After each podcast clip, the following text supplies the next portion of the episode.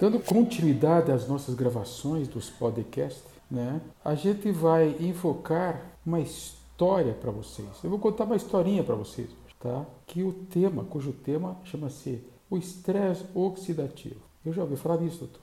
É, é o que está acontecendo hoje do envelhecimento precoce, das doenças que é, na, no quadro agudo das doenças aparecem as infecções, aquelas infecções que nunca se debelam. Ou hoje, né, o que está acontecendo essa pandemia, então todos eles, todas essas doenças vêm desse excesso de radicais livres no sangue.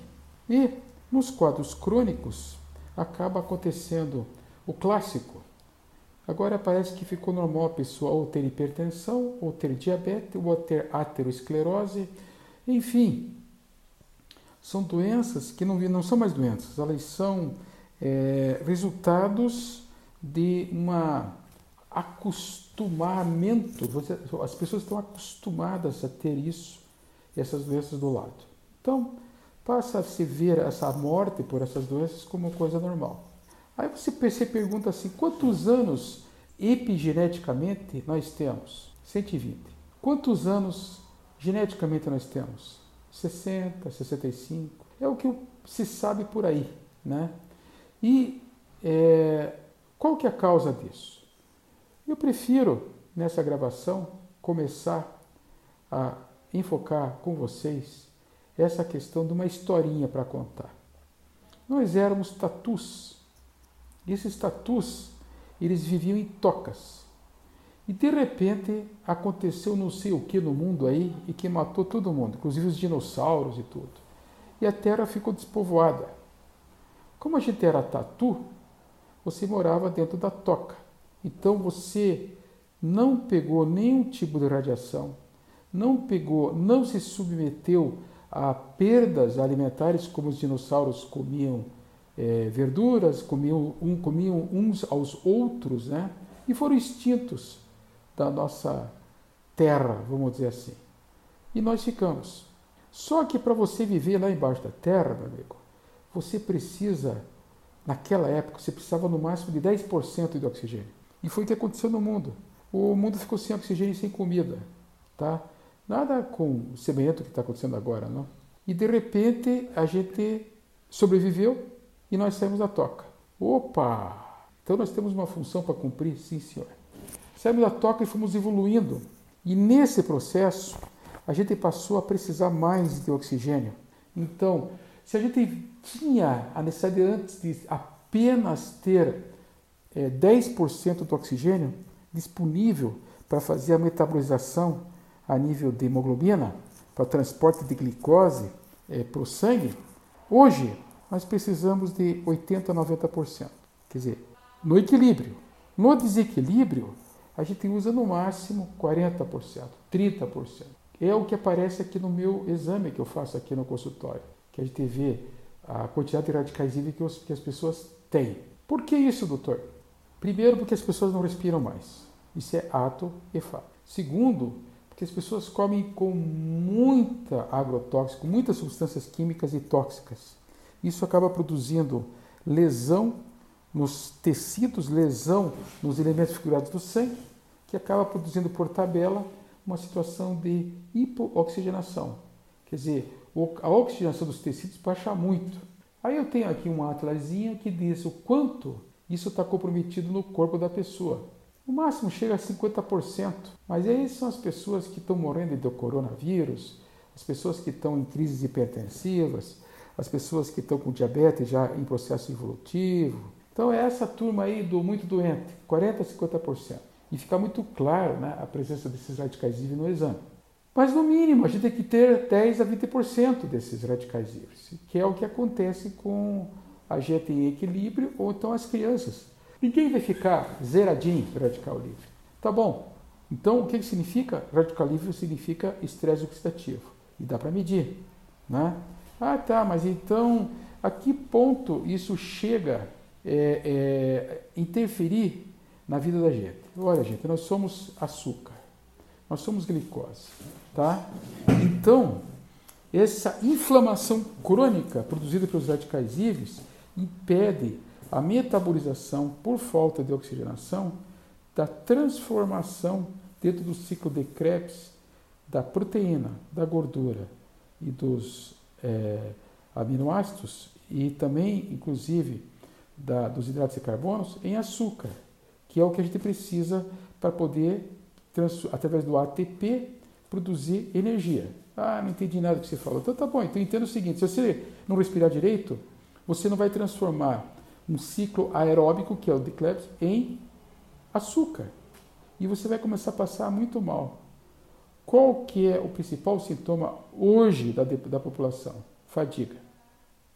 Segundo, depressão.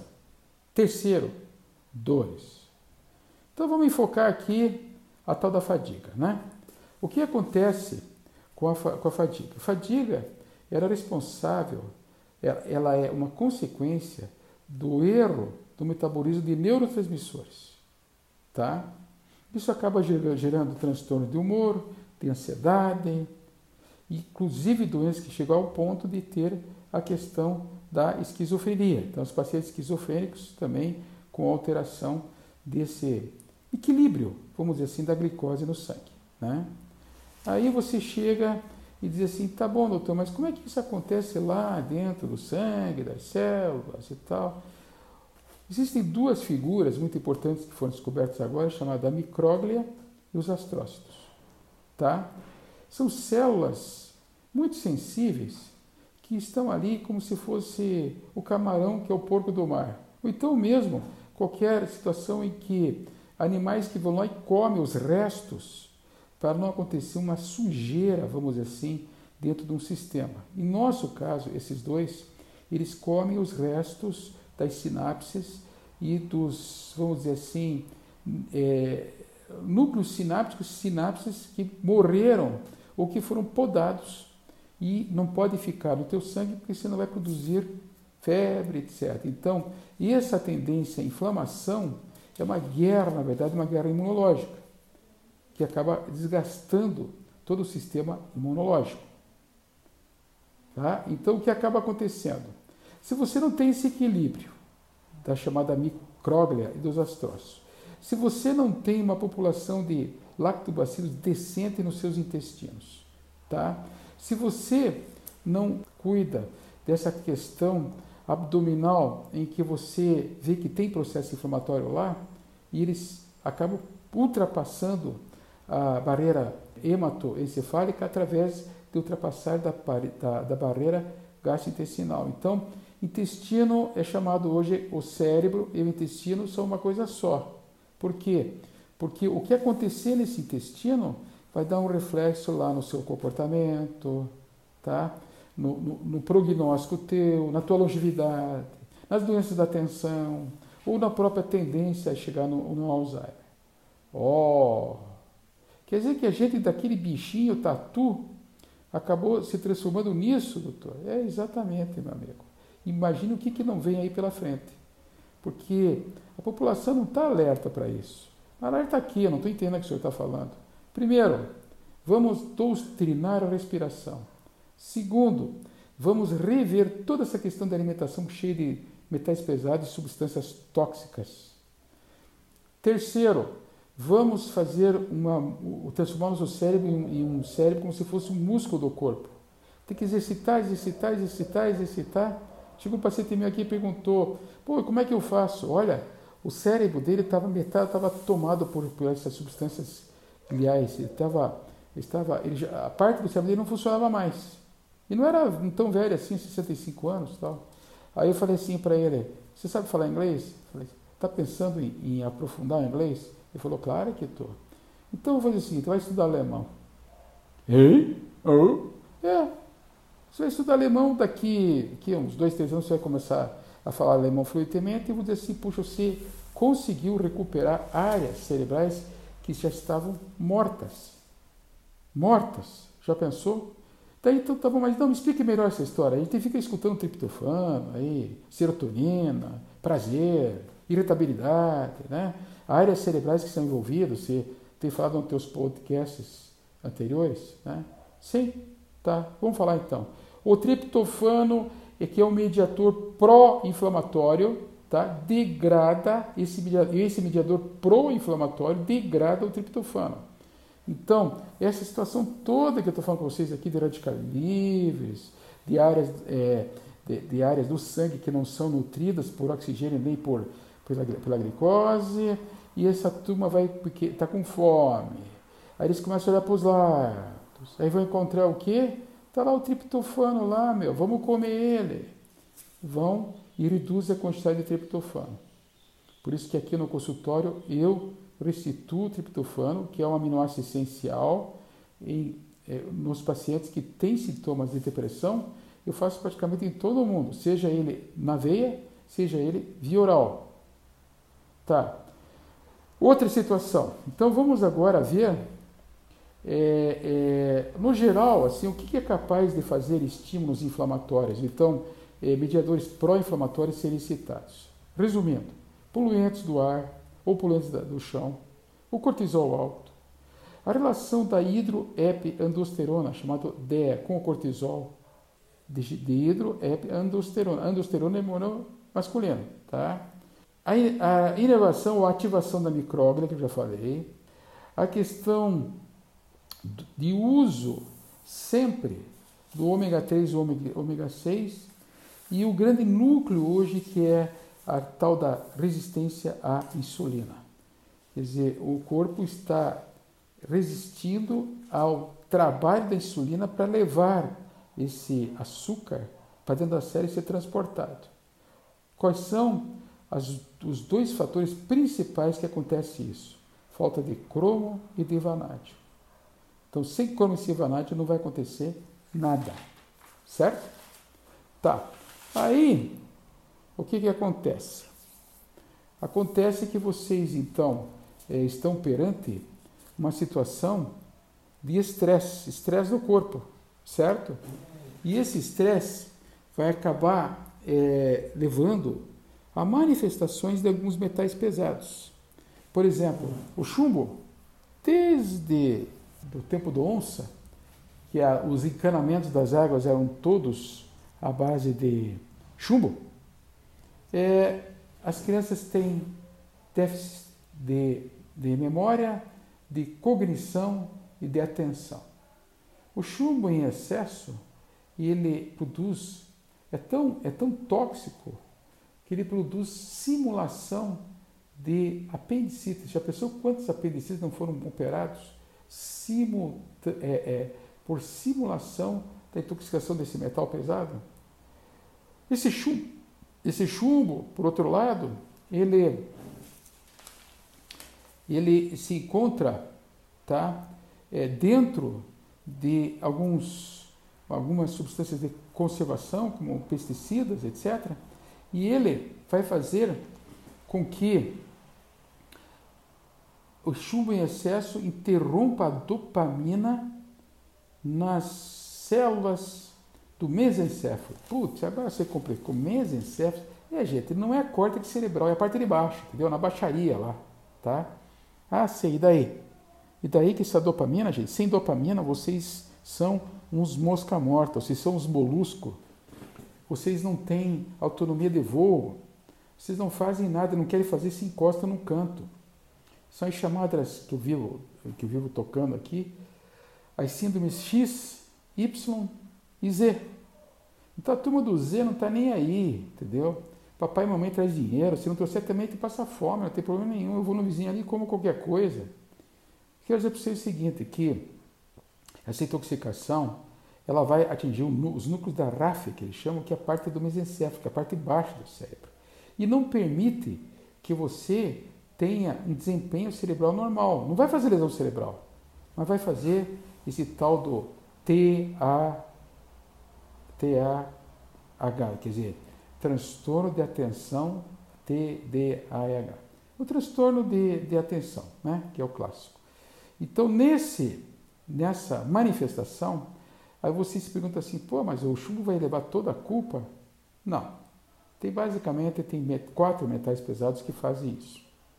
Chumbo, o talho, o estanho, o tungstênio, é, E foi provado na, por pesquisas científicas, claro que nos Estados Unidos, né, que as crianças com é, autismo elas têm 40% a mais do volume é, é, aumentado do volume cerebral, tá? E tem também é envolvido aumento da excreção de, de desses do talho, do estanho, do, do a nível de urina. Né? Ah, tá, mas então como é que faz? Tal. Só para ter uma ideia para vocês, a mulherada que estava acostumada antes de depilar a perna, depilava com balas de talho, né? Então, não é muito infrequente e incomum, incomum assim, né? A outra, outro poluente é muito importante, que vai se encontrar na comida, no pó caseiro, no solo, na, na, nos alimentos organo, orgânicos também e não orgânicos. Imagine que é, mesmo os orgânicos têm essa, essa penetração desses metais pesados, né? que naturalmente deveriam estar sendo quelados, devia estar sendo limpo do sangue. Isso não é feito, isso não acontece. Essa intoxicação chega a nível de jardins, de gramados, de roupa, enfim, o pessoal está rodeado. Imagine uma criança ou um adulto que é fechado agora por causa do Covid, meses dentro de um, quarto, dentro de um, de um ambiente fechado, dentro de um apartamento, com toda essas, essa exposição por esses organoclorados né, e fosforados dentro, fechado, respirando. Né?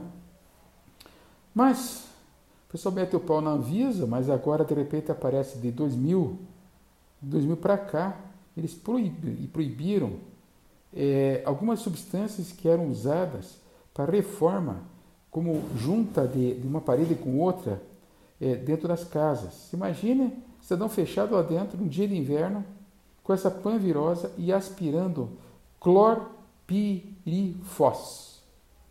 O clorpirifos, tá? O clorpirifos, ele é, ele entra, entra e inibe dentro da célula a tal de acetilcolinesterase. Não precisam dar bola para isso. O importante é o seguinte, ele bloqueia o sistema nervoso e impede que a, que a sinapse transmita a mensagem de um lado para outro. Tá? Então, onde é que vocês encontram isso? Encontram muito em frutas, encontram, encontram muito em tomate, encontram muito, muito em pimentão, que são os lugares onde mais se encontra esses, esses chamados clorpirifos. Né? Você tem aqui é, também, como falei para vocês, é, essa, essa, essa intervenção da, da, da Anvisa e também tem um detalhe aqui importante que são chamados disruptores. Disruptores, disruptores são substâncias químicas que entram e fazem alteração do, do teu, do, das sinapses na transmissão neural, tá? Então você tem aqui os fosfodorados, né? Que na gestação, no autismo, tentaram fazer uma correlação mas isso é perigoso falar, melhor não ficar se aprofundando nisso aqui, certo? Então, nas crianças é, foram feitos exames urinários e descobriu-se que é, o teor de, de, dessas substâncias na urina dessas crianças era bem alto com o autismo, tá? São crianças de 8 a 15 anos que foram investigadas, né?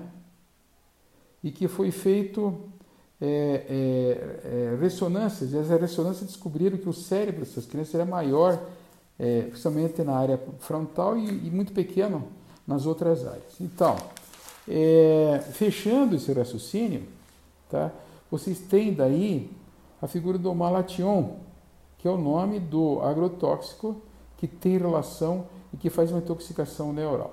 Tá? Agora eu vou parar de entrar nesse assunto, mas eu quis, eu quis aprofundar nisso tá? Para vocês entenderem que a gente não está longe de estar é, se contaminando por esses agrotóxicos, por esses pesticidas. Ah, mas doutor, quer dizer então que é, ainda continua essa intoxicação? Claro que sim, né, gente? Pô, está no Brasil, você pensa o que está na Inglaterra? Né? Então, o que acontece? A pessoa fica trancada e fica se sujeitando essas substâncias químicas e achando que vai dar conta da própria doença. Não! Tem que desintoxicar, tem que usar antioxidantes, tem que fazer quilação, tem que limpar o sangue, tem que usar, é, alguns pacientes têm que fazer quilação endovenosa, tem que usar as técnicas de meditação, tem que usar as técnicas de respiração. Então vamos lá. Vamos fazer uma técnica de respiração para no sentido de ajudar vocês, vocês senhoras que estão irritadas, que estão nervosas, que estão brigando com seu filho e que já não aguenta mais e que continuamente está engordando, está estressada. É, para senhoras, sim, para senhoras. Eu vou dar um exercíciozinho para quê? Para fazer com que esse cérebro, na sua área frontal, domine as outras áreas, áreas da raiva, do ressentimento, da mágoa, associação entre o, é, o córtex frontal e o núcleo amidaloide. Resumo: briga, discussão, raiva, vai, vai chega ao limite da, da coisa da, da, da, física, coisa física, né?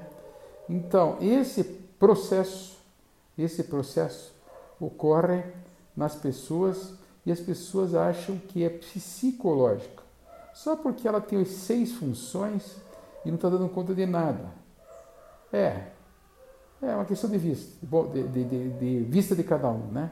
Mas eu lhes digo o seguinte: fiquem sentados, de preferência naquela posição dos yoga lá, sentado de pernas cruzadas, fiquem com o corpo reto e com esse nariz empinado para frente, não para cima nem para baixo, empinado para frente, corpo bem reto, e coloquem as duas mãos embaixo dos braços, embaixo do oco axilar embaixo do, dos ombros. Então, é o mesmo lugar. Então, você vai colocar direito no lado esquerdo, esquerdo no lado direito, as mãos.